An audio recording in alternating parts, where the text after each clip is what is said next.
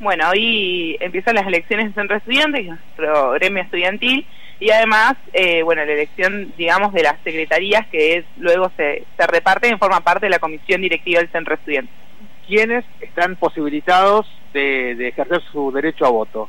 En principio están todos los ingresantes del 2018 y además aquellos que desde marzo del año que, eh, pasado a octubre de este año tengan un final o una cruzada regularizada. Así que la idea sería buscarse en el padrón, que casi todas las agrupaciones lo tienen, para ver si están ahí. Eh, y en caso de que no estén, hay que ir con un rendimiento académico demostrando que el año pasado o este año se sacó un final o se regularizó una cursada. Más allá de la importancia de ejercer el, el, voto, ¿no? El derecho a voto, ¿qué pasa con aquellos que no eventualmente no puedan votar?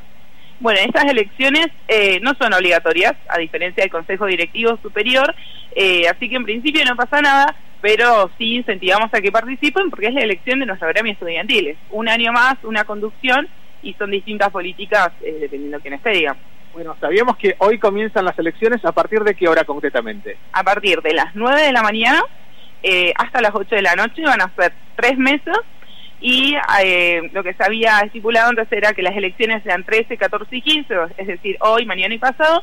Al final mañana no va a haber elecciones, eh, porque se va a discutir el, eh, nuestro presupuesto.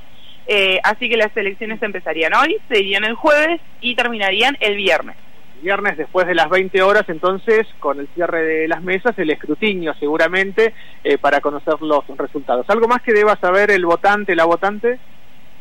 no, que está muy bueno que se pueda acercar a, buscar las propuestas de las distintas agrupaciones, a poder informarse bien eh, porque es importante ejercer el, voto y en particular hoy una de las mesas lamentablemente va a estar en el Facubar, un cuarto oscuro va a ser uno de los baños que no se utilizan del Facubar porque estamos en épocas de finales eh, y además cursadas y demás, así que hasta las 3 de la tarde no tenemos un aula.